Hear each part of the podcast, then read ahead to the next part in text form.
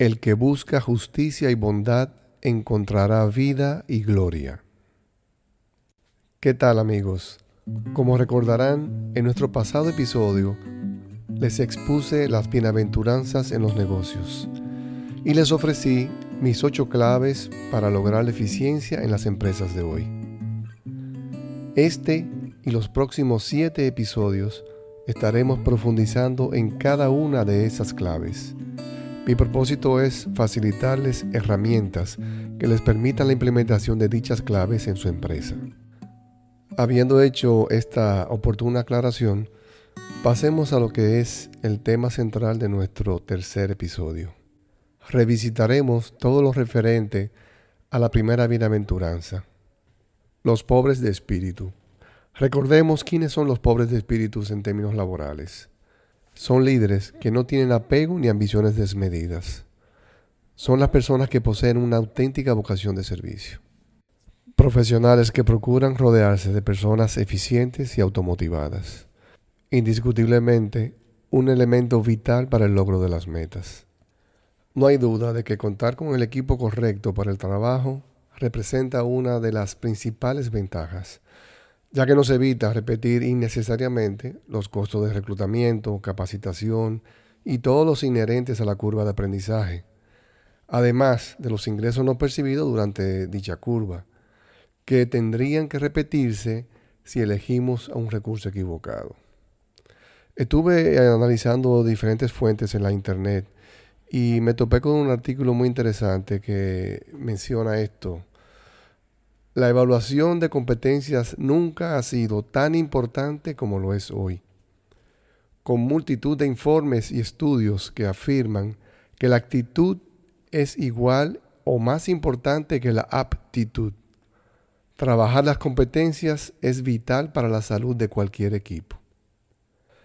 Y sigue diciendo el artículo, contratar el talento adecuado es clave para que tu empresa crezca. Si nosotros somos lo que comemos, tu empresa es lo que contrata. De hecho, el gigante Google llevó a cabo hace unos años su experimento Google Oxygen en este experimento analizaron todos los datos sobre contrataciones, despidos y ascensos para encontrar las principales cualidades del mejor talento. Resulta que las siete primeras opciones eran competencias, no títulos académicos, lo cual no me sorprende. Por esa razón, desde entonces Google y otras empresas tecnológicas de éxito prestan tanta atención a las competencias en el proceso de selección. Es más fácil que una persona con la actitud adecuada aprenda la aptitud adecuada, pero no es tan fácil que alguien con la aptitud adecuada cambie de actitud. Fíjense qué interesante. Muy importante, la atracción de candidatos y sobre todo la retención de los mejores perfiles son los desafíos más importantes para las empresas de hoy. En vista de la importancia que reviste, a continuación les voy a ofrecer cuatro de las más eh, conocidas y utilizadas herramientas a nivel mundial para la selección de personal. Talent Plus, Zeppelin, Z-E-P-P-E-L-E-A-N, Lean, Zeppelin, Interview Mocha y Endalia.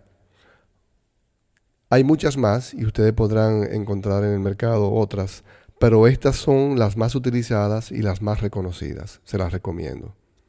Apreciados oyentes, por favor presten mucha atención a esto que les voy a mencionar ahora.